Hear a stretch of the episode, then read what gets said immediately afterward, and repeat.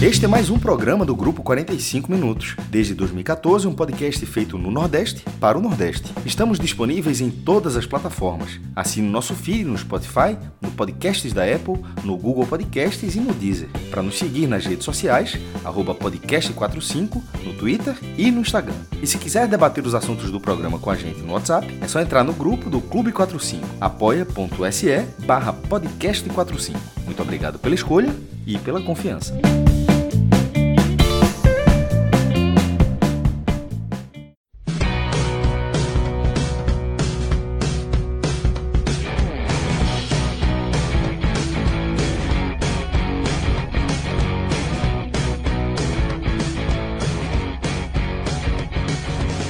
Fala galera ligada no podcast 45 minutos. Estamos começando aqui mais um telecast de uma partida da Série A do Campeonato Brasileiro.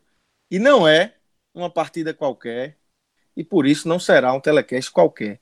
A gente vai analisar aqui é, a vitória do Ceará, uma vitória gigantesca do Ceará contra o Flamengo no Maracanã, é, por 2 a 0, com certa tranquilidade, ou não.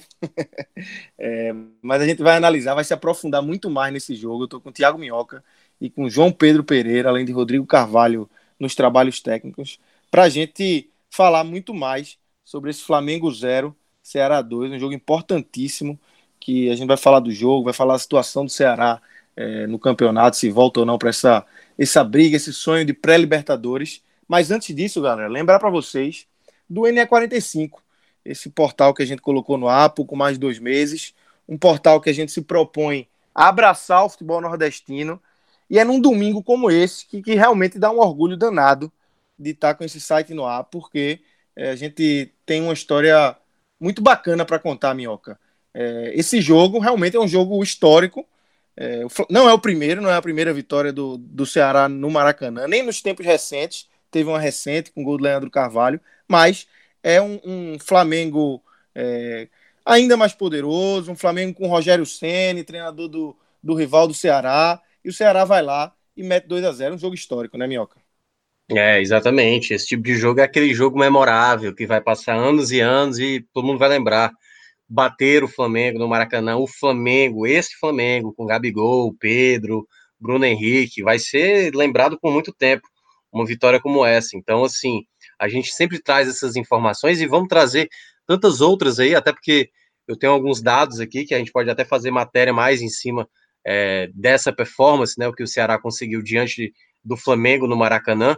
Então, é, é para esses, esses momentos, a gente tem que sempre né, contar como foi que aconteceu para daqui a anos na frente as pessoas que talvez não acompanharam, que não eram jovens demais para acompanhar um jogo desse, saber, né? E vai ter lá a nossa matéria, né? Se tudo, é, a gente torce para que tudo é, corra bem até lá e que a gente sempre registrar momentos como esse, momentos históricos, sempre que, que vão ficar, claro, na, gravado na mente do torcedor que acompanhou, mas para aqueles que não viram, poder ver, é, ler matéria sobre o, o assunto da época e o nosso portal, ele proporciona isso, ele proporciona as pessoas saberem cada vez mais do que foi a vitória grandiosa do Ceará hoje diante do Flamengo. É isso, galera. www.ne45.com.br. Entra lá, tem uma cobertura bacana dessa vitória do Ceará, é, muita matéria sobre outros jogos, acessos é, de Série D, situação do Santa Cruz na Série C, é, a, a, situação dos outros clubes nordestinos na Série A, é, Náutico Vitória na B, Confiança, CSA, CRB. Então, é, todo o futebol nordestino está englobado aí no NE45. E aí a gente sempre é, coloca para vocês também o Apoia-se, né? Que é em paralelo ao, ao portal, a gente tem o Apoia-se. A gente já faz o, o podcast é, com esse espaço, abrindo, é, ouvindo nossos, nossos ouvintes do podcast. A gente faz isso também no NE45.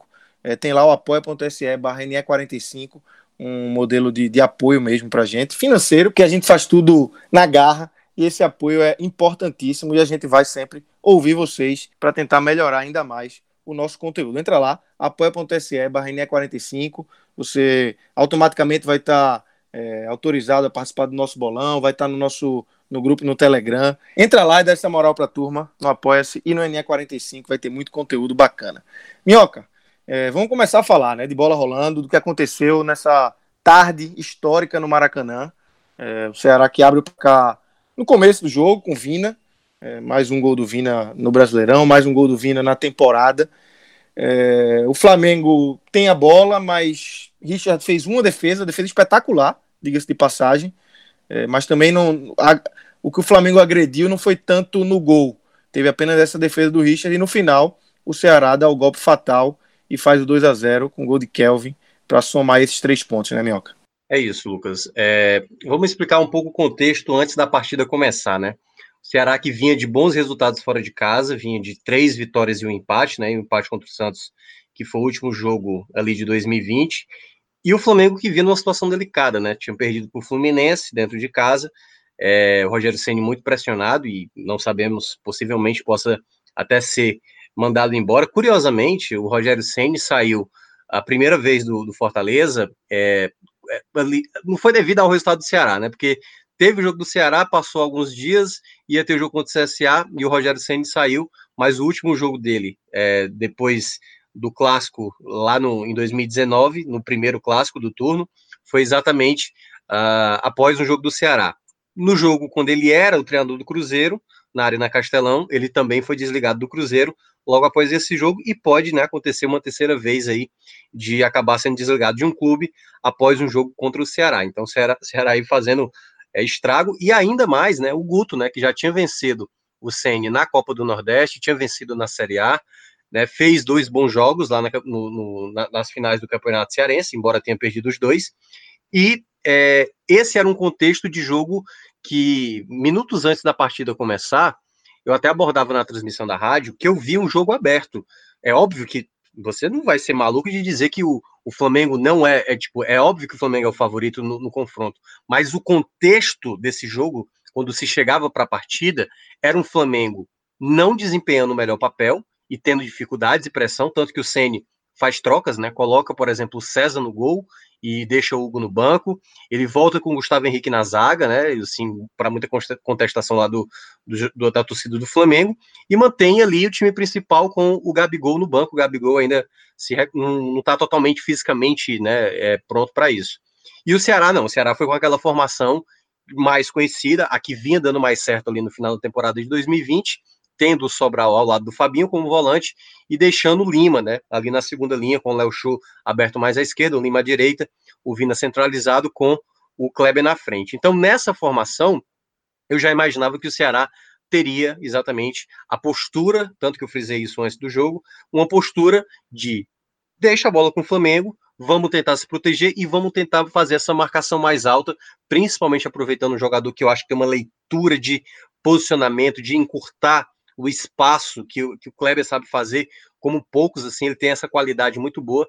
E o Ceará, nos primeiros minutos, mostrou já isso, né? O Ceará foi cada vez mais tentando tirar ali um pouco do Flamengo, né, do jogo, embora o Flamengo dominasse a posse da bola, o que era natural, né? Só que deu para ver ali no primeiro tempo, a primeira coisa que eu reparei é que, por exemplo, o Gerson tinha que sair muito ali da zona próxima ao gol para participar um pouco mais da partida. O Everton Ribeiro também foi mais é, trabalhou mais com a bola quando o Ceará já tinha feito um gol, mas, por exemplo, a Rascaeta também não, não, chegou a aparecer tanto. O Pedro foi pouquíssimo acionado durante também o primeiro tempo, e para mim isso vai muito do que o Guto pensou para a partida, né? De fechar espaço. O único, porém, que eu achei do Ceará no primeiro tempo, que eu não gostei tanto, foi o lado direito.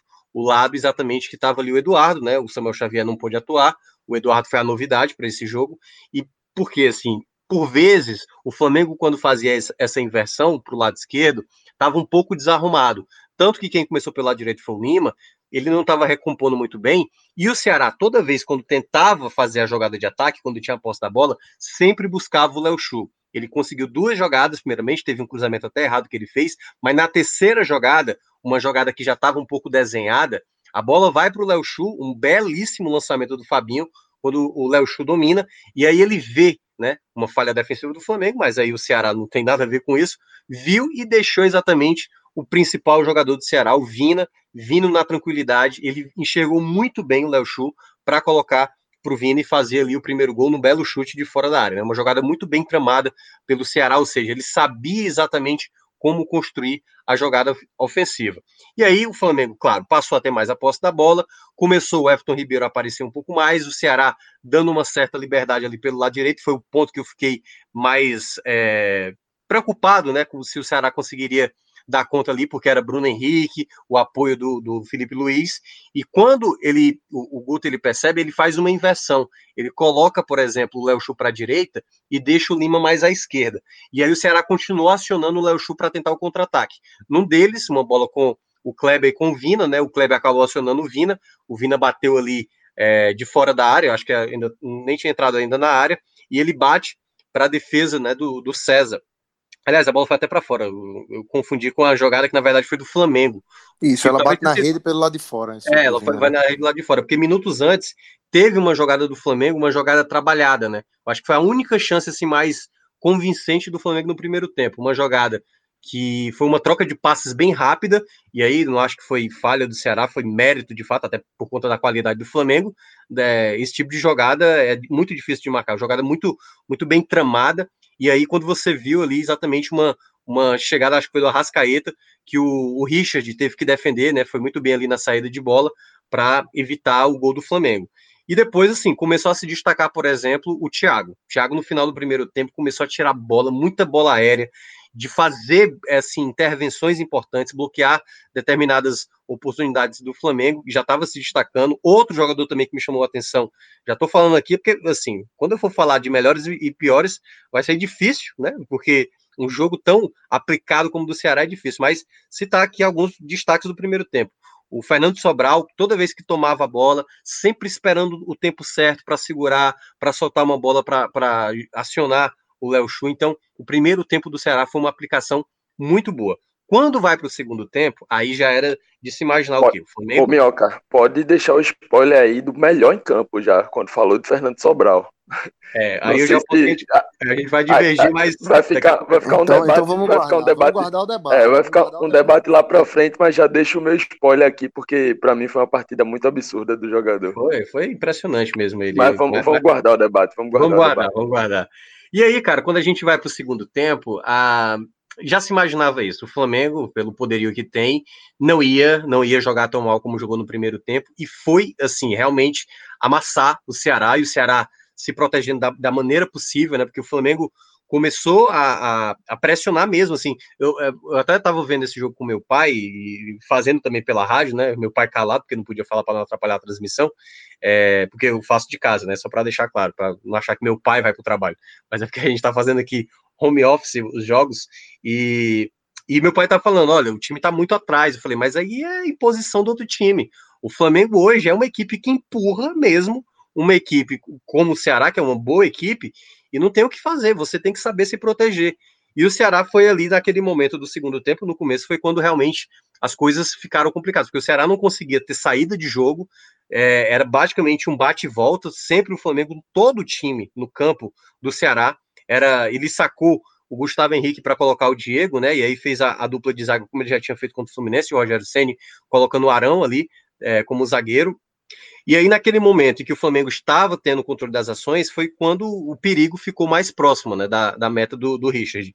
Foram muitas oportunidades, o Flamengo com muita dificuldade, o Ceará tentando bloquear exatamente alguns chutes de fora da área, de Gerson, teve chute do Arrascaeta e tudo mais, mas as grandes oportunidades do Flamengo caíram no pé do Pedro, né? O Pedro teve pelo menos três oportunidades, duas delas, assim, para o nível do Pedro, realmente, assim, foi um alívio para o Ceará, uma jogada em que ele recebeu na diagonal, pegou muito embaixo da bola e desperdiçou, uma cabeçada em que o Richard faz uma grande defesa, espetacular defesa, e uma outra oportunidade, né, que o Felipe Luiz chega na área, uma troca de passe também muito rápida, o Ceará não conseguiu estar tá atento ali, na, o próprio Ceará, é, com, acho que foi com o Eduardo, né, se desligou um pouco da jogada, e aí o, o Felipe Luiz acionou o Pedro também na entrada da área ali, tipo, o Pedro, até algumas rodadas atrás, ali era caixão e vela, meu amigo. Então não tinha nem o que, o que lamentar, não. E ele acabou finalizando para fora. Então, assim, as coisas estavam. Quando era para tomar o gol, assim, que aí, tipo assim, mais mérito do Flamengo na construção das jogadas, o Ceará, assim, não tinha o que fazer. Era tentar mesmo torcer para que o Flamengo finalizasse para fora. E o Pedro desperdiçou essas oportunidades. E aí o jogo foi o que? Cada vez mais o, o Guto colocando jogadores com estilo defensivo, sacando o Léo Chu, sacando o Kleber, é, até colocou o Saulo Mineiro, mas colocou o Kelvin, colocou o William Oliveira, foi colocando um time para se defender cada vez mais. Eu até frisei, eu queria ver um jogador de velocidade, mas o que o Guto está fazendo não é algo errado, é uma outra proposta. Ele está se defendendo, mas se o Ceará começar a encaixar um contra-ataque, ele vai ter oportunidade, porque o Flamengo, que o Ceni fez, foi enfiar jogador ofensivo, meteu o Vitinho de lateral, o Bruno Henrique ficou praticamente como lateral esquerdo, o Felipe Luiz ficou jogando por dentro, tinha Pedro, tinha Gabigol, era muita gente no ataque. E aí, nos minutos finais, sai o segundo gol do Ceará, jogada que já tinha um pouco sido desenhada, né? Minutos antes, o Saulo Mineiro teve uma oportunidade de acertar um passe, acabou desperdiçando, mas veio a jogada, uma bola do Vina, exatamente encontrando o Charles no meio, e aciona o Kelvin para fazer o 2 a 0 e garantir uma vitória espetacular do Flamengo. Então, assim, não vou me ater a muitos outros detalhes, até para o JP também falar um pouco mais, mas essa é aquela vitória que certamente o torcedor vai lembrar por muito tempo. Foi realmente uma vitória impecável do Ceará e mérito demais para que o Guto soube enxergar o jogo e soube escolher também as peças e que deram certo, né? A gente falou do jogo lá contra o Inter, que o Guto não foi tão bem. Nesse jogo, não. Nesse jogo, soube ler e soube exatamente colocar os jogadores ideais para confirmar uma vitória. Volto a repetir, épica do Ceará, mais uma vez na Arena, Maca... na arena, na arena Maracanã, é ótimo, existe arena, mas enfim, no Maracanã, exatamente como tinha sido lá em 2018 com aquele gol do Leandro Carvalho. JP, Minhoca usou um termo bom aí, é, vitória impecável do Ceará, né? Porque além do, do resultado, os três pontos, foi uma vitória por 2 a 0 Com o Ceará é, jogando bem. É claro que existem as limitações. Quando você pega um time com o Flamengo, abre o placar. É óbvio que o Flamengo vai ter a posse, vai ter a bola, mas o Ceará, é, como eu falei no início, conseguiu é, segurar bem esse 1x0 e depois fazer o 2x0. Então, realmente é uma vitória impecável em que o Ceará conseguiu é, atingir todos os objetivos ali. Né? Somos três pontos, faz um bom placar é, volta para casa com uma boa atuação. Não é aquela vitória que o cara vai lá, eita, ganhou num, num gol, numa sorte, é, num erro do juiz. É um roteiro espetacular, de fato, por trás desses três pontos, né, JP? Exatamente, Lucas. Um roteiro, assim, muito, muito interessante. Né? A gente. Eu, quando parava para imaginar esse jogo, né, um Flamengo aí sob pressão, do jeito que vinha, já, já após perder o clássico, o Rogério Senna muito pressionado, né? eu imaginava um jogo com um roteiro parecido com o que foi 2018. Lógico que a gente comparando time de hoje com aquele time lá, né, a gente vê esse time atual com muito mais capacidades de não só se defender, né? E aí é exatamente, é, mas mesmo assim, mesmo achando um time com, com essa capacidade um pouco maior de equilibrar as ações também com posse, eu não esperava que o jogo começasse do jeito que foi. Né? E aí me chamou muito a atenção quando, no, aos 15 minutos, né, já estava 1 a 0 para o Ceará, o gol saiu aos 10. Né? E aí, aos 10 não, desculpa, o gol saiu aos 12 minutos, então, três minutinhos ali após o, o, a abertura do placar por parte do Ceará, e a transmissão da Globo mostra a posse de bola, ali era uma posse de bola no momento que mostrava 55 a 45 pro Ceará. Então, um jogo fora de casa contra esse Flamengo, né, com a qualidade que tem e pressionado do jeito que está, né, e, e, e, fora de casa, logicamente a partida no Maracanã, eu não imaginava que a gente fosse ter um início, os 15 primeiros minutos iniciais ali de pressão do Ceará. É, realmente não imaginava. Quando eu parava para projetar essa partida, assim, eu não conseguia chegar nesses 15 minutos iniciais com o Ceará em cima mas foi o que aconteceu. Né? Para nossa alegria aqui da gente que cobre futebol do Nordeste, a gente que está sempre muito mais preocupado com a atuação do Ceará do que do próprio Flamengo. Né? Se o Flamengo não teve capacidade para amassar o Ceará e foi o Ceará quem teve e conseguiu abrir o placar, então muito melhor. E aí, a partir desses, desse 1 a 0 e desses 15 minutos, né, que a Globo mostrou a posse de bola, eu comecei a, a reparar melhor, sempre também faço esse acompanhamento né, a, a, cada bloco de 15 minutos. E depois, né, já no final da partida, analisando essa parte estatística, é, uma, é uma, um jogo daqueles que eu e até já teve um debate desse tipo, um jogo em que as estatísticas, para mim, mentem bastante, né? Entre aspas, assim, você que vai assistir a partida somente, você que ali não viu a partida e depois vai ver somente as estatísticas, acaba achando que o jogo foi muito diferente do que ele foi. Porque, por exemplo, no primeiro tempo, né, a gente acaba com 9 a 5 em finalizações, onde o, o Ceará só teve uma finalização certa, e logicamente foi o gol, e o Flamengo teve duas finalizações certas. Então, se você vai olhar esse número, né, você diz, não, Flamengo ali com nove finalizações, sendo duas certas, contra uma do, do Ceará, uma certa do Ceará, né, o Flamengo foi muito melhor, criou mais, e não foi. O primeiro tempo, muito pelo contrário do que as estatísticas mostram, as outras quatro finalizações do Ceará, que não foram no gol, né, que foram para fora,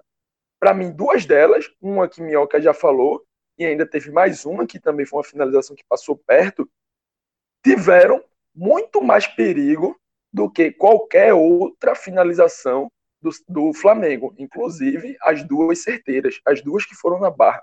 Então, o primeiro tempo né, foi um primeiro tempo em que o Ceará esteve muito mais próximo de fazer o 2 a 0 mesmo após os 15, a posse de bola mudando e indo em, na maior quantidade para o Flamengo, né, do que propriamente um primeiro tempo em que o Flamengo esteve próximo de empatar. Então foi um primeiro tempo realmente impecável, impecável do, do Ceará. E isso, na minha visão, também se deu muito por, porque, além do gol cedo, né, esse gol cedo trouxe a partida para uma região de conforto do Ceará, que é de poder fazer um jogo é, um pouco mais de transições. É, a gente sabe a, a, o quanto o Ceará é forte nesse momento, tanto ao perder a bola quanto ao recuperar, né, e aí tem a transição ofensiva e a transição defensiva. São dois dos pilares para mim, o Ceará em 2020. Esse time comandado por Guto é um, do, um, do, um dos times do Brasil que tem melhor transição, tanto ofensiva quanto defensiva. E o Flamengo, por outro lado, hoje estava é, sendo um time, sobretudo no primeiro tempo, em que tinha uma transição muito lenta. Então, assim, se você vai encarar esse Ceará e você não consegue igualar, e aí veja como parece que o, o a lógica se inverteu, né? Porque todo mundo espera um Flamengo dominante. E aí o, o Ceará trouxe o domínio para o seu lado, fez o gol, e continuou em cima, continuou amassando o Flamengo, apesar das estatísticas talvez mostrarem algo diferente. Mas aí a gente vem para o segundo tempo, né? E aí, lógico, se o, o Flamengo já estava muito mal no primeiro, o, o, Ceará, por sua vez, estava muito bem, conseguindo dominar. Não foi só porque o Flamengo estava mal, o Ceará realmente estava bem na partida. O segundo tempo, o Rogério Ceni já volta com uma substituição muito arriscada, digamos assim, e Guto ao perceber isso, já dá a, a, a dica ali para o seu time, já passa ali para Clebão, para Vina, né, que foi a saída de um zagueiro de Gustavo Pereira e a entrada de Diego Ribas, meia, recuando o Ilharão para a defesa, para a dupla de zaga ali. Então, o Guto já deu a dica para os seus jogadores para tentar explorar isso, mas no segundo tempo não foi tão possível. No segundo tempo a gente viu quase uma posse de bola do Flamengo de 75%, né?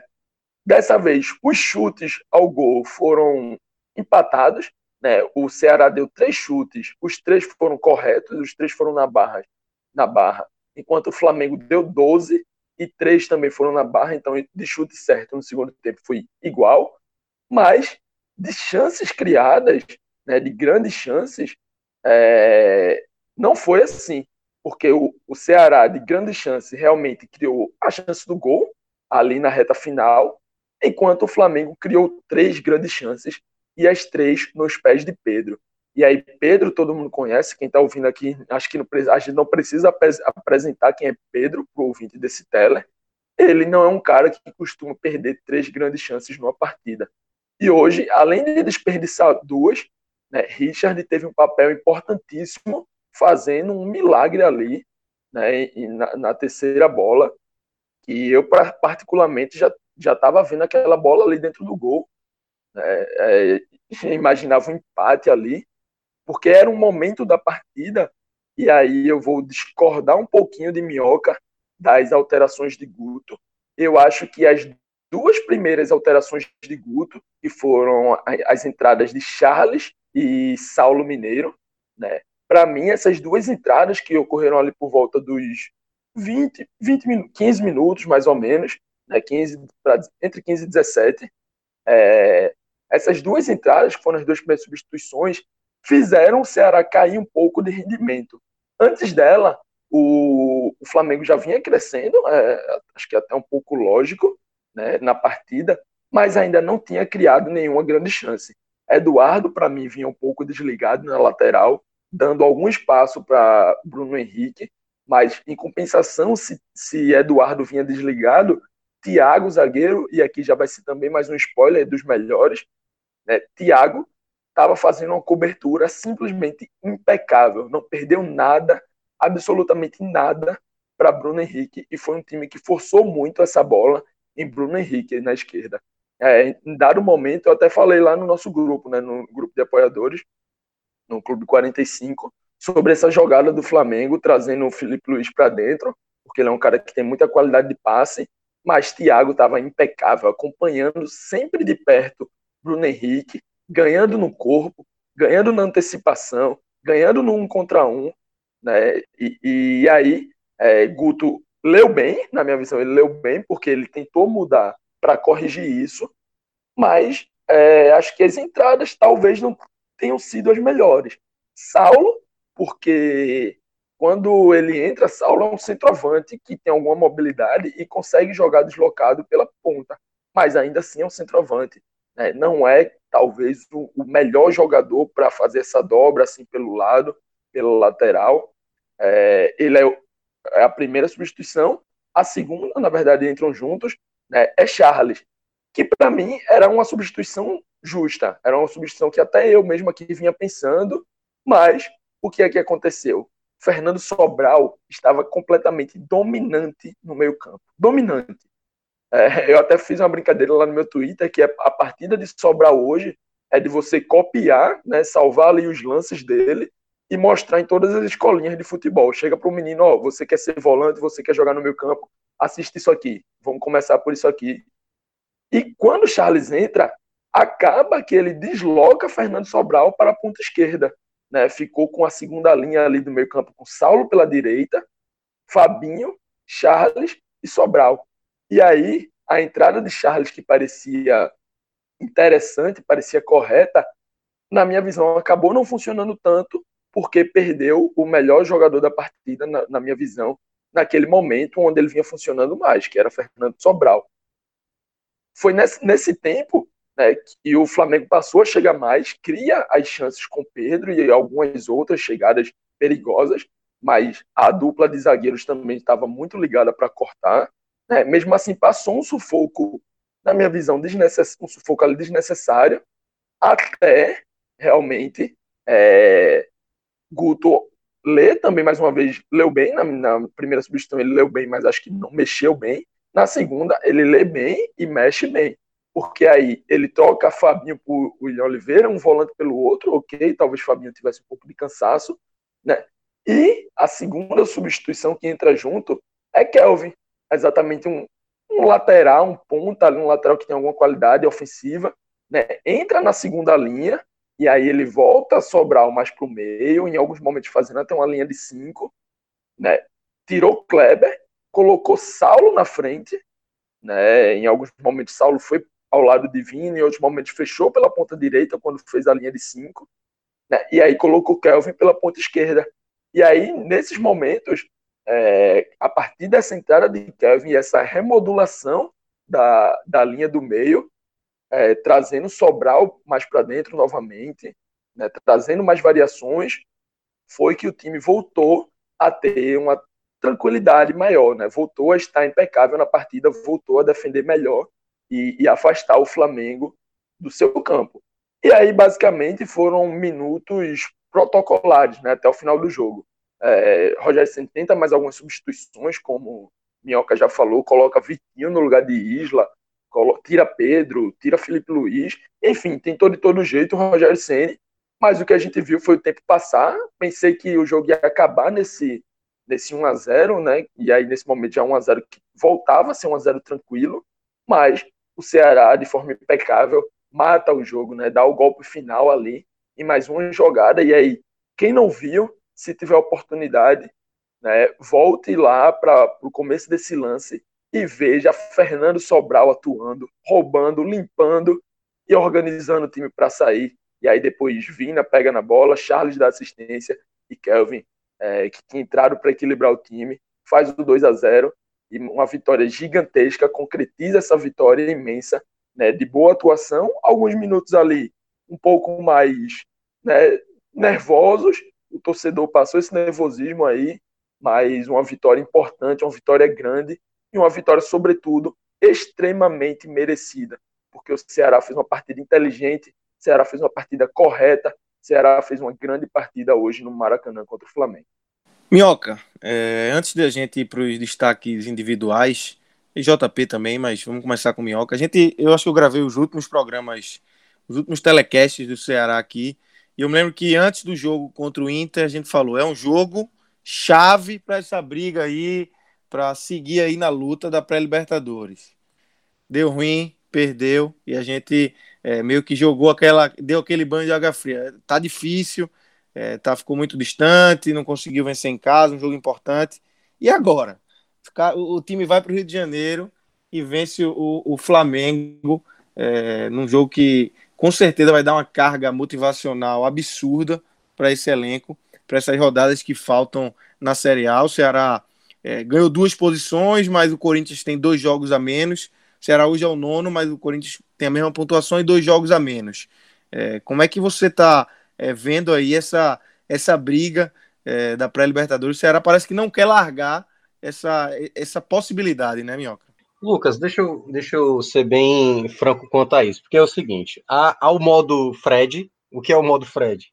Tá brigando, meu amigo, não tem por onde correr, não, não tem por que você se esconder, não. Você tá brigando para Libertadores. Então, o Fred, para ele, é briga de Libertadores. E tem o, aquele, digamos, aquele torcedor que é, digamos assim, não, não, peraí, pô, temos que chegar primeiro na pontuação do rebaixamento, que é o, sabe, o precavido demais. Então, temos exatamente essas duas situações. Obviamente, eu nunca fui um, cara de extremo e, e nesse ponto eu vou, vou ser realista com o que é o Ceará hoje. O que é o Ceará hoje? O Ceará hoje é uma equipe que joga bem. É uma equipe que poderia ter tido, tá, ter, poderia ter tido mais pontos do que os atuais pontos que tem hoje, porque apresentou futebol nessa Série A para ter mais pontos. E aí é onde entra o grande empecilho que eu vejo do Ceará para, digamos, entrar nessa briga de vez da Libertadores. Não estou descartando a possibilidade, mas eu não estou colocando ainda na briga total por isso. Claro, quando você perde para o Inter e logo na sequência você ganha do Flamengo, principalmente fora de casa, você se coloca como uma possibilidade. Mas eu ainda vejo uma situação em que o Ceará precisa ter aquela entrada de vez, sabe? Beliscar o oitavo, sentir o que é ser oitavo colocado, porque a gente nem tem certeza ainda se vai até G8, né? Não sabemos se teremos um campeão brasileiro na Libertadores, mas eu queria ver o Ceará dentro da situação. Porque o brigar é a mesma coisa que eu falei do Goiás nessa recuperação. Uma coisa é você sair ali de uma situação improvável e entrar numa briga real, entendeu? Você tem que entrar na briga. E o Ceará, ele é, teve um momento que o Fred falou uma coisa que eu concordei muito. O Ceará tá sempre com o um pezinho na zona da confusão e não tira esse outro pé. E ele tirou outro pé. Agora ele tá subindo outro degrau. Ele tá com o pé ali no meio e o pé para subir. Para entrar na briga, ele tem que tirar esse pé do meio, entendeu? E o Ceará fica nessa, de desperdiçar pontos quando tem um jogo tranquilo, como por exemplo, perdeu para o Atlético Goianiense, no jogo em que ele vencia, né, no, no segundo tempo e toma a virada, no, enfim, vários resultados que o Ceará acabou deixando escapar. Então, nesse aspecto, eu vejo o Ceará com uma possibilidade, mas é algo que é que é tem que ser jogo a jogo, né? O Ceará hoje está na, na nona colocação, o Corinthians, por exemplo, vai jogar no meio de semana, né, até porque alocaram esse jogo para o meio de semana, contra o Fluminense. E, por exemplo, o Fluminense também é um concorrente do Ceará, que está com 43. O Santos, que ganhou de São Paulo, foi a 42.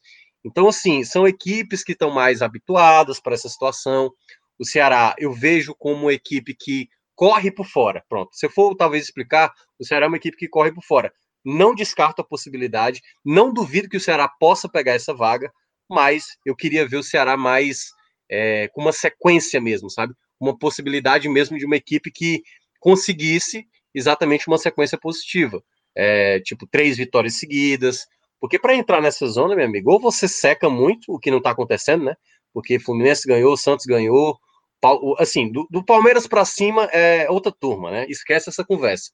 Mas Fluminense, Santos, Corinthians, Atlético Paranaense, que foi até bom resultado ter empatado ontem. É, é, é, essa é a disputa, entendeu? Se fosse só contra o Fluminense, acho que eu poderia colocar uma briga franca. Agora, com Corinthians e Ascensão, com o Santos, embora o Santos. Aí o que, o que pode ajudar o Ceará é porque assim, tudo depende de um si, né? Se o Ceará conseguir uma boa sequência, se o Santos for campeão da Libertadores, vai disputar o Mundial e aí. Depende de pouco... alguns cis, na verdade. Isso, isso, isso. Não são vários, mas alguns cis. Então, assim, o Ceará, ele, ele hoje, para mim, é uma equipe que corre por fora, mas que daqui, sei lá, se a gente chegar no final de janeiro o Ceará dentro dessa, dessa situação, aí assim, tipo, tá na briga, mudou o contexto, o Santos agora não, não faz mais parte da briga, o Fluminense saiu, o Corinthians também e tal. Então aí já muda um pouco o panorama e eu, eu poderia colocar dessa forma. Então eu acho que o Ceará, ele tá numa disputa, mas ele é das equipes aí, até que tem, eu te, vou pesar muito também a questão da tradição e nesse aspecto, é uma equipe que corre por fora por essa possibilidade. Então não descarto, mas também eu não coloco ainda diretamente nessa briga totalmente, porque eu vejo uma disputa pesada, né? Ainda no aproveitamento você tem outras equipes que estão um pouco melhor do que o Ceará. JP, qual a tua visão dessa, dessa briga aí, dessa Ceará rondando essa zona de pré-libertadores, como o Minhoca bem falou, tudo depende ainda de, de até, até que posição essa pré-libertadores vai, né? Isso, Lucas. É, eu estou bem com, com a visão aí de Minhoca, é o que Fred também fala. É, se você vai estar né, no final do campeonato, em sétimo, em oitavo, em décimo. É, acho que lá no final do campeonato é, é, é, meio que um detalhe. Você lá no final você faz o balanço, vê se poderia ter sido melhor, né, ou não, se, se foi o, o máximo mesmo. Mas nesse momento, com o Ceará já em nono, né, e com a possibilidade, na minha visão real, de, de ser um G8, né? Copa do Brasil já tem Grêmio e Palmeiras. A, a Libertadores já tem o Palmeiras pré-classificado para a final e um Santos com chances reais, né, que vai decidir em casa contra o Boca Juniors, que não está na sua melhor fase. É, independente disso, o Palmeiras mesmo pode ser campeão. É, e o Ceará vai estar tá na briga. Então, o importante hoje, né, a gente está aqui na, entrando na trigésima rodada para o Ceará, o Ceará já fez a vigésima nona. Então, entrando na trigésima rodada, o importante é exatamente esse: é estar na briga, é estar ciente né, dos seus concorrentes, estar ciente que o Ceará joga um futebol bom né, nesse momento. Eu não assisti a partida contra o, contra o Internacional, é, eu, inclusive vou fazer amanhã, né, na, após essa gravação, na segunda-feira. Tem jogos aí para rever que eu perdi do final de semana, da semana passada estava correndo, né? Mas todo mundo fala, ouviu o telecast, né, que o Ceará fez um ótimo primeiro tempo, não conseguiu aproveitar, né, talvez não tenha criado naquela partida lá um, um senso de, de, urgência, um senso de decisão que a partida dem, é, demandava e que hoje, particularmente, né, contra o Flamengo, eu consegui ver, consegui ver um time ligado, um time pilhado em campo, um time batalhando por toda a bola, seja na defesa, seja no ataque, né? um time organizado, criando, que chega. Né? E isso, você ter isso, você ter um time bem treinado, você ter um time ciente do, do, da sua capacidade, um time que no atual momento já joga bem e consegue atrelar esse, esse desempenho com resultado, né? e a partida de hoje é, é um marco disso, ótimo desempenho, ótimo resultado. Então você tem tudo para estar na briga. Eu não acredito que o Ceará precisa trazer isso como algo público. Eu acho que não precisa, talvez, de uma campanha né, da torcida, jogar para o Twitter, porque talvez crie uma, uma pressão, talvez um pouco desnecessária. Né? Até por ser um ano que não tem torcida. Né? Se você está usando isso em outro ano, em outro momento, para ter mais torcida no estádio, ótimo, né? você criar esse momento. Esse ano que não tem torcida no estádio, no dia a dia ali só tem cada um na sua casa, nas redes sociais, acho que não precisa criar esse, esse hype, essa mídia a mais. Mas internamente, né, o elenco, a comissão técnica, liderada por Guto Ferreira, que a gente sabe, né, goste você ou não de Guto, ame você ou não o Guto, odeie você ou não o trabalho de Guto, mas você não pode negar que Guto é um cara que conquista os resultados propostos, seja jogando muito bem, seja jogando mal, né, mal assim, entre aspas, porque é, é, é até estranho dizer que alguém que conquista todos os resultados é, é alguém que joga mal, mas enfim, independente do que você acha, tem algo que está posto. É um elenco que está jogando bem, que está conquistando, né, dentro do possível, e um treinador que é acostumado com isso, com cumprir metas. Então, internamente, acho que o Ceará já pode pensar nesse passo sim. E o passo não é necessariamente estar na Libertadores, é estar brigando pela vaga, algo que está agora e que encarando até o final né, do campeonato, aí mais nove rodadas, todas as partidas como uma decisão, todas as partidas como encarou hoje, brigando, batalhando por todas as bolas, como fez contra o Flamengo. É um time que tem tudo para chegar lá na 38ª rodada e fazer história, conquistando aí uma vaga na primeira metade da tabela e quem sabe essa vaga aí na Libertadores. Então, galera, é, chegou a hora da gente virar é, a chave aqui do programa, analisar individualmente os jogadores do Ceará nessa, nessa ótima vitória contra o Flamengo. Mas antes disso, vou lembrar para vocês do N10 Esportes, parceiraço do podcast 45 Minutos. É um site de e-commerce, de material esportivo, de camisas de times de futebol. E aí eu já trago aqui para vocês uma oportunidade muito boa, que é a camisa do Ceará. A atual camisa do Ceará, camisa 1, a listrada. É, não é que o Ceará jogou contra o, o, o, Flamengo, mas a camisa listrada do Ceará, ela tá é, com preço especial de 199, ela tá abaixo do preço normal dela. É, se você entrar em outras lojas, é, na própria loja do Ceará, é, no, no N10 Esporte está um preço melhor. E além disso, você tem 10% de desconto se usar o código é, podcast 45, você tem frete grátis, você tem é uma entrega rápida, é uma oportunidade realmente espetacular. Além dessa camisa, tem a camisa preta, a camisa 3, que é a preta do Ceará, que é muito bonita, e tem outras camisas também, outras camisas de times do futebol brasileiro, times do futebol internacional, materiais esportivos é, variados. Então entra lá no N10 Esportes, dá uma navegada e com certeza vai aparecer alguma coisa aí para você. É, e se você for torcedor do Ceará, essa oportunidade para pegar a camisa a camisa atual do Ceará nesse precinho espetacular. Tá bom demais. Entra lá, www.n10esporte.com.br. Minhoca, vamos embora. Vamos começar a falar aqui dos destaques individuais.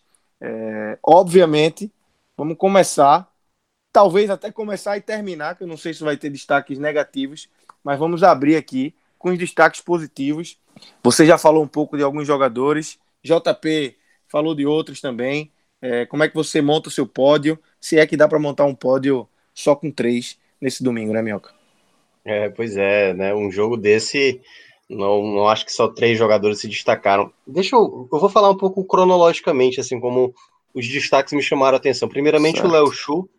O Léo Chu foi para mim um jogador que no começo foi assim, é, tipo, dá a bola em mim que eu vou fazer alguma, eu vou tentar fazer alguma coisa. E para mim a maneira como ele enxergou o Vina do outro lado foi realmente de um jogador que é muito promissor, é muito promissor, deve voltar ao Grêmio, né, depois da temporada 2020, deve retornar, e o Grêmio certamente está vendo com bons olhos aí uh, ele, esse garoto despontar, né, foi realmente o, o, um grande achado, o Guto, e demorou muito, assim, até muita gente perceber, porque todo mundo elogiava ele no, nos treinos, e o Léo Chu vem mostrando cada vez mais sua capacidade. E o, a grande questão do Léo Chu é que ele não consegue manter essa mesma intensidade dos 90 minutos. Deu para ver isso até no jogo lá contra o Inter, tanto que hoje ele foi substituído. É, mas ele foi muito bem no começo, ele já é um dos cotados a entrar nesse top 3, vamos ver se ele vai entrar. Outro que me chamou muita atenção foi a, a boa partida do, do Richard, que fez defesa, fez uma defesa absurda, absurda na cabeçada do Pedro. Já tinha feito uma defesa importante no primeiro tempo. Uh, foi bem em determinado. Teve duas é, possibilidades que ele fecha o ângulo ali, acho que até estava impedido o Bruno Henrique e tal, mas ele fecha bem o ângulo, tudo bem, o Bruno Henrique não pegou bem na bola, mas ele saiu muito bem para fechar ali o espaço. Outro jogador também que me chamou a atenção.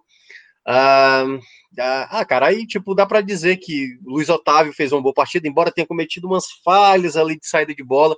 Fabinho que fez um lançamento absurdo também, teve uma vez que saiu com a bola errada. Esses não vão entrar no, no, no, na possibilidade de pódio, não. Mas Sobral, é, eu vou começar, vamos começar a fechar aqui. Então, eu vou ficar em terceiro com o Richard. vou acabar sacando um pouco o Léo Chu, porque ele caiu um pouco de, de, rendimento no segundo tempo. Richard vai como meu terceiro. Segundo, Val Sobral, que aí é certamente a escolha do, do JP, né? Sobral foi um cara muito inteligente nesse jogo, muito inteligente. Na hora de ter a bola, na hora de recuperar, na, o momento certo de tipo, peraí, agora não, segura, espera o cara passar e dá o passe na medida certa. A entrada do Charles também, eu, eu até gostei, mas ele jogou pouco tempo, mas o Sobral já estava fazendo isso desde os primeiros minutos, sabe? Foi um cara muito inteligente, muito inteligente mesmo assim, porque esse é o tipo do jogo que é, até vou, vou, pegar, resgatar um outro jogo também da equipe cearense. Você de Ceará talvez não vai gostar, mas o, o, jogo do Ronald contra o Fortaleza, que também o Ronald foi muito inteligente no toda vez que ele tinha a bola, saber segurar. Quando eu vejo jogador assim, é, é, é muito bonito de ver. O cara que sabe o que tá fazendo com a bola, sabe? O cara, o cara vem em cima, ele prende bem, ele solta pro cara certo. Então o Sobral foi isso. Mas, cara, eu não tenho como não citar como melhor da partida o Thiago, cara. Thiago Paganissá foi uma partida monstruosa. No final do primeiro tempo, eu já estava percebendo isso. Tanto que na transmissão da rádio eu falei: olha, quero só destacar um jogador aqui que está se destacando muito defensivamente, que é o Thiago. Tá tirando bola, tudo que. Qualquer bola que vê, ele tá tirando. Bola por cima, bola por baixo, tá roubando bola, marcação perfeita, leitura da jogada tá muito bem executada. Quando é no segundo tempo, o Thiago é um leão, cara. Assim, é um absurdo. Eu não vi o Thiago jogar tanta bola como jogou diante do Flamengo na tarde, lá no Maracanã, assim. Foi absurdo, assim. Foi uma entrega de, de bloquear, de estar tá em cima da jogada. Toda vez que o Flamengo tentava aquela tabelinha e que por vezes finalizava, o se o cara demorasse um pouquinho mais, eu acho que até algumas vezes o Pedro, de maneira até precipitada, chutava, porque estava sempre lá o Thiago, sabe, assim, muito próximo da jogada. Se o, Pedro demorasse um, um meio segundo a mais, o Thiago estava travando a, a, possibilidade de chute. Ele e o Luiz Otávio, mas o Thiago mais ainda, sabe? O Thiago foi um absurdo nesse jogo. Assim, eu fiquei impressionado. Cada vez que passava, e ele já estava extenuado já no começo do segundo tempo, foi uma entrega espetacular, assim. Eu, eu sinceramente, eu não lembro de, de uma atuação tão boa, assim, do, do, do Thiago como essa diante do Flamengo, e para mim vai como o melhor da partida. Foi uma, uma entrega plena. Eu, se eu não me engano, ele roubou quatro, eu até olhei aqui as estatísticas dele, roubou quatro bolas, que para zagueiro não é tão fácil, viu? Roubar quatro bolas, geralmente isso é para volante, geralmente o Sobral se destaca por isso, o Charles e tal. É, mas o Thiago roubou quatro bolas, retirou oito bolas em, em, em, jogadas aéreas, né? Retirou assim, eu acho que não foi só jogada aérea, mas teve algumas retiradas de bola, bloqueou chute. Então ele fez uma partida que eu considero sim exemplar para um zagueiro. Esse é o tipo de zagueiro, eu lembrei, vou, vou trazer aqui meu time, 2000, 2005 lá com o Liverpool, em que o São Paulo era qualquer bola chutava, né, para frente. E a defesa foi muito bem na, na, naquele jogo, mas o Thiago fez uma partida assim que eu considero uma partida perfeita para zagueiro, perfeita. Uma pena ele não ter aguentado os 90 minutos, que seria um mérito maior, né? Mas vai com 5 minutos. Enquanto a minha sobrinha tá aqui chorando, mas em todo caso, vou colocar o Thiago em primeiro. É, pois é, ela tá chorando aqui por alguma coisa. Acho que ela mas não gostou do Thiago em primeiro. Não, talvez não. Mas o Thiago Concorda, em primeiro. Concorda comigo, ela, viu? Sobral em segundo, Richard Ela é em Tim terceiro. Sobral. É, e fazendo uma menção ao Léo Chu, que eu também gostei muito do primeiro tempo dele. JP, é, então vamos embora. Monta sua lista aí. A gente já sabe que Sobral é o primeiro. Eu queria te ouvir mais sobre essa. é, mais uma, né? Mais uma partida muito boa de Sobral. E, e a sequência, você também já chegou a elogiar Thiago na- no jogo, né? Mas eu queria que te ouvir mais aí sobre os jogadores do Ceará. Então, já vindo aqui, né? Vai ser uma, uma discordância aí por detalhes de, de Minhoca, né? O, o pódio dele, primeiro e segundo, foi Thiago e depois Sobral. O meu vai ser Sobral e depois Thiago. Né? Partida primorosa, primorosa do jogador. Não vou definir posição, não, porque quando a gente fala que ele é volante, ele joga de ponta e joga muito. Quando a gente fala que ele é ponta, ele joga de meia e joga muito. Quando a gente fala que ele é meia, ele joga de volante e destrói. E a partida de Sobral hoje, né, eu vou fazer uma comparação que eu tenho certeza que Lucas vai lembrar comigo, Minhoca eu não sei se conhece, né, foi um, um caso que aconteceu aqui em Pernambuco em 2017, né, o esporte vinha de uma temporada um, um meio badalada, assim, Richelli vinha jogando muita bola, estava sendo até cotado para a seleção, e aí o filho de Tite, né, que é o seu auxiliar, veio em, em janeiro, fevereiro, por aí de 2017, para assistir um esporte náutico para observar Richelli. Né? E aí, nessa partida, acabou que o Náutico venceu, o Náutico jogou muito mais, E o volante que destruiu nessa partida foi Rodrigo Souza, né, um volante muito mais modesto aí, já está com seus 33 anos, jogando na Série A2 de São Paulo. Né, não, não, logicamente não tinha a, mesma qualidade que Richelli tinha naquela época. Eu gostava não, Rodrigo sempre, Souza. sempre, sempre agradou, mas assim, jamais seria um cara cotado para a seleção, né? Não, e, aí, e aí, na, naquela época, rolou a brincadeira, né? O filho de Tite veio observar Richelli e vai levar Rodrigo Souza do Náutico para a seleção, porque a partida dele foi isso. E aí, é, é, eu lembrei dessa brincadeira, né? Porque em um grupo aqui que, que eu tenho de futebol e tal, no intervalo, a galera tava falando assim: se você disser que tem um meio-campo de seleção nesse jogo aí, você não diz que é Gerson ou que é Everton Ribeiro, não. Você diz que é Fernando Sobral.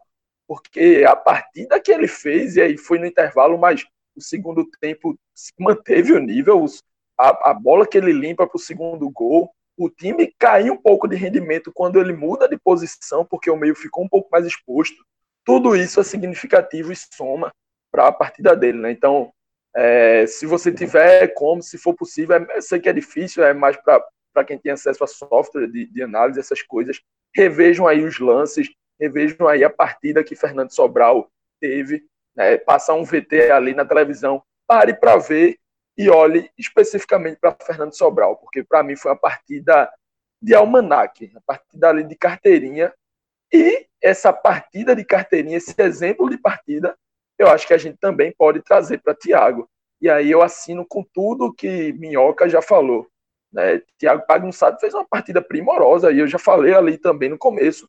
Quando o Ceará caiu um pouquinho de rendimento no segundo tempo, né, do no meio desligado, e eu, Bruno Henrique crescendo muito, chegando muito, e você poderia imaginar que o, que o, que o Flamengo iria criar alguma coisa, poderia chegar algum gol, Thiago simplesmente disse assim: epa, segura aí um pouquinho, jogador. Quem tá aqui, a partida que tá fazendo em outro patamar aqui sou eu. Então vai ficar aqui no meu bolso rapidinho, deixa o time equilibrar novamente, vou botar aqui a partida no bolso e, e garantir aqui que não vai passar nada. E foi isso que ele fez. Né? Então, segundo lugar, com sobras para Thiago, poderia também estar tá em primeiro, acho que não seria erro nenhum dos dois ali estar tá dividindo, porque realmente foram os dois jogadores muito acima e simplesmente destruíram nessa partida, né? E aí, em terceiro lugar, eu vou citar alguns nomes, porque, como Minhoca muito bem colocou Richard, mas porque fez, um, fez grande defesa, tudo, bem posicionado, né? Richard é um goleiro que eu tenho alguns porém, não, não sou tão fã, mas desde que voltou à titularidade do Ceará, é, mostrou porque mereceu. Né? Fernando Praz deu, deu margem ali, ele agarrou e parece que do jeito que vai terminando essa Série A, parece que o Ceará realmente vai equilibrar muito bem nessa posição de goleiro e espero realmente que faça valer o investimento. Né? O Ceará fez um investimento para trazer Richard do Paraná e que realmente possa cumprir, possa valer o que foi, que foi pago nele. Né? Então foi uma partida nessa que hoje, quando você assiste uma partida dessa de Richard, você diz assim: é, esse é o goleiro que a gente pagou, esse é o goleiro que vale a pena, que faz valer o, o que foi o dinheiro investido nele. Léo Chu também, sobretudo pelo começo, mas o primeiro tempo inteiro, no geral, assim, gostei bastante. Né? Vina, pelo gol, por outras finalizações muito próximas, o cara sempre perigoso, sempre decisivo. Acho que falar de Vina é chovendo molhado. Então, qualquer um desses três, entre Richard, Léo Chu e Vina, estariam muito bem colocados para finalizar o pódio. E aí, por isso, eu não vou, não vou escolher um, não. Vou deixar os três abraçados ali. E Minhoca preferiu Richard, e o torcedor pode preferir outro. Né? Cada um com seu nome aí, mas acho que esses três contemplam muito bem essa, esse patamar aí do, do pódio. Né? Mas Luiz Otávio também fez uma partida interessante. É, Bruno Pacheco não comprometeu. Fabinho, enquanto esteve em campo, também não comprometeu, foi bem interessante. No geral, como um todo, foi uma partida bem interessante, bem boa do, do Ceará mesmo. E não sei se Minhoca vai trazer algum negativo. Né? Não acho que foi partida ruim desse, desses dois nomes que eu vou citar, já vou entrando aqui. Né? Mas acho que estiveram um pouco abaixo da média geral do, do time. Não chegaram a prejudicar nada, mas é, Lima foi um pouco sumido acho que na partida quase toda, no primeiro tempo que o time inteiro foi muito bem, inclusive Eduardo, que vai ser o meu segundo nome de menção um pouco abaixo. Né? Mesmo no primeiro tempo que Eduardo achei que fez uma boa partida, é, Lima achei meio sumido, então deixo esse, esse porém aqui para a atuação dele. E, e Eduardo, né, primeiro tempo bom, regular, e o segundo tempo, para mim, caiu um pouquinho de rendimento, um pouquinho desligado ali, né, mas Thiago não, não deixou que isso comprometesse o desempenho e depois ele volta também a equilibrar, volta a melhorar um pouco e, e termina a partida atuando, acho que como estava no primeiro tempo. Mas, né, por ser um jogo como foi contra um Flamengo, um aspirante ao título, um time que cria muito, um time que tem muitas chances, essa, essa desligada ali de 15 minutinhos que ele deu, é, acho que não pode voltar a acontecer. É, eu vou logo dando continuidade aí ao que o JP mencionou. Também acho que os dois nomes, assim, que é, não entram como uma, um ponto negativo, mas foi, assim, um, talvez o ponto mais vulnerável, né, do Ceará na, na partida, que foi esse lado direito. Por isso que eu até destaquei a ótima partida do Thiago, porque ele ficou do lado que, teoricamente, era o mais frágil, né? tendo ali o Arnaldo, o Arnaldo é ótimo, tendo ali o Eduardo, tendo ali também Meu o amigo Lima. foi longe com o Arnaldo. É, é, porque o Arnaldo foi do, do ah, foi, Maria, 2019. Foi longe. É, nossa senhora. Acho que ele tá para subir, né? Ele tá em algum clube da Série B que agora eu esqueci. É, eu, eu, acho que tá pelo CRB. CRB, né? Ou CSA, uma coisa assim, uma, alguma lagoana aí. Cara, é, o, o, o, próprio Eduardo teve momentos da partida que o primeiro tempo ele, ele não me agradou muito, assim porque teve hora que ele estava muito afobado. Tinha hora que ele chegava na linha de fundo e já fazia o cruzamento sem ver e tal, ou uma bola sobrada já queria bater no gol e tal, e, e, e essa afobação não era esse jogo que o Ceará estava O time todo não estava naquela toada, e, e o Eduardo estava nessa toada. O Eduardo tava nervoso demais, tava precipitado demais, com a bola no pé e tal. E aí, esse primeiro tempo dele não me agradou, sabe? Assim, eu falei: se o Ceará for, por acaso, é, deixar é, tomar uma virada, tal, talvez o lado direito é a grande questão. E aí teve um momento que o Flamengo chegou a atacar até mais pelo lado ali do, do Pacheco, né? Que estava utilizando mais o lado do Everton Ribeiro e tal, e ali o Pacheco passou mais segurança e tal. Mas o, o lado direito do Ceará defensivo foi, o, acho que o ponto assim que dificultou mais na, na, na marcação, né? Samuel Xavier acho que acabou fazendo falta e o Samuel né, tá para sair, né? Tá, tá com pré-acertado aí com o Fluminense, né? Deve jogar mais alguns, alguns jogos aí até o final do Brasileirão e depois ir para o Fluminense. Mas é algo também que o Ceará tem que pensar já para temporada 2021. O Eduardo é, fez, fez um bom segundo tempo, né? Tanto que ele tirou uma bola já no final do segundo tempo, vibrou e tudo mais. O Lima, como o próprio JP mencionou, não foi um jogador efetivo na ideia de tipo. É, coloca a bola no Lima, que ele vai segurar um jogo, que ele vai prender, que ele vai fazer uma boa marcação, ele não se destacou. E aí, tipo, num jogo em que teve vários destaques, é, o fato dele não ter se destacado tanto pode ser um ponto negativo, mas eu não consigo considerar ninguém assim o pior da partida. Só mesmo pontuar ali em um determinado momento, mas quando você olha o todo, realmente o, o time todo tá de parabéns, o grupo tá todo de parabéns. E uma menção, né? Já que ele. Eu sei que muita gente quebra. Quebra é outro. Quebra é outro. Quebra o protocolo. quebra o protocolo mas eu vou dar aqui uma leve quebrada para citar o Guto, cara, também, né? Total, foi, vale demais. Foi um cara que, mais uma vez, cara, mais uma vez mostrou para o Rogério Senni, né, o quanto ele sabe é, vencer um, um, estilo de jogo que o Senni está muito habituado a jogar e se mostrando, mais uma vez, repito, um dos grandes senadores dessa temporada de 2020, né? Juntamente, como eu já citei algumas vezes, Cuca, Wagner Mancini, Lisca, e o Guto está nesse bolo aí, dos treinadores brasileiros que vem fazendo uma, uma temporada de 2020 espetacular. Então, mérito também para ele por conseguir enco encontrar um time muito competitivo e muito bom do Ceará nessa temporada. E só para finalizar aqui, né, o Ceará trouxe o Flamengo para onde já estavam Fortaleza e Bahia, né? Seis pontos. A Série A não é sempre que, que o time consegue. E o Ceará esse ano contra esses três times, né? Dois rivais pesados locais e um aspirante ao título, e aí mais pesado ainda, consegue somar seis pontos, né, dar essa varrida aí no, no Flamengo, assim como já havia dado no, nos rivais nordestinos, né? É o double lá do campeonato inglês, né? Chamado. Exatamente. É. Ceará botou para torar, vai botando para torar e, e realmente essa vitória contra o Flamengo vai ficar na história. Minhoca, valeu, valeu JP, valeu Rodrigão, valeu para você que acompanhou a gente até aqui. Grande abraço, galera.